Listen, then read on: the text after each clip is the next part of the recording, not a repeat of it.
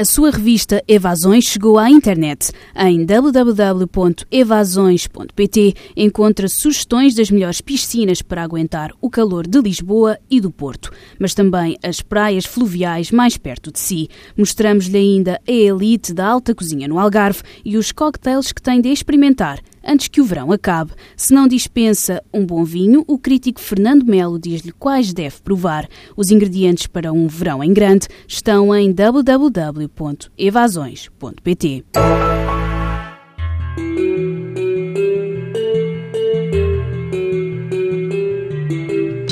Há dias, à mesa de jantar no Apiadeiro, em Sintra, comentava-se a facilidade com que se faz carreira nas disciplinas mais glamourosas e ofícios correlativos. Qualquer mancebo mais expedito desvenda ao repórter do efêmero flamejante a longa lista de sucessos de uma carreira de 10 anos, sustentada no porte vencedor e no modo confiante como se pisa a carpete.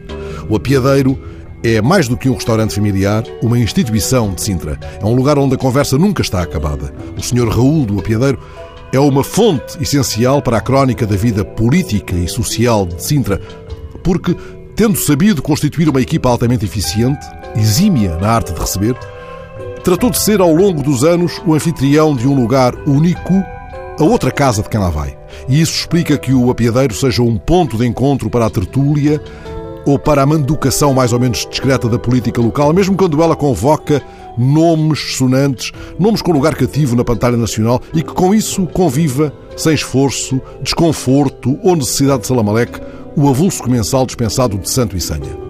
Falava-se, pois, um dia destes ao jantar no apiadeiro, de velas enfunadas e de carreiras fulgurantes, de como o sorriso certo pode abrir todas as portas.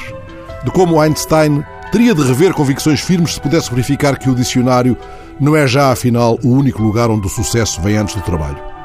Fogos fatos, carreiras fulgurantes. Passava o Sr. Raul com os escalopes da Arquiduque para duas mesas adiante e na volta pegou na deixa. Pois fica o senhor sabendo, disse ele, que faz no dia 7 de setembro 46 anos.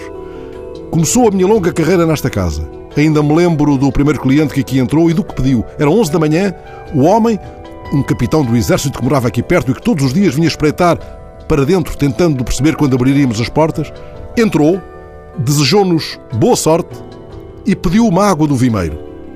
Dona Maria José, a mulher do Sr. Raul, também já fazia parte da equipa nesse longínquo dia 7 de setembro de 1970. Passam hoje 46 anos. O Sr. Raul voltaria à mesa já no fim da noite, mostrando, comovido, a fotografia desse primeiro cliente do seu restaurante, como se exibisse o mais honroso troféu, e tantos teria de que se orgulhar numa carreira verdadeiramente exemplar. O que um homem elege do seu ofício diz, antes de mais, a marca do seu caráter.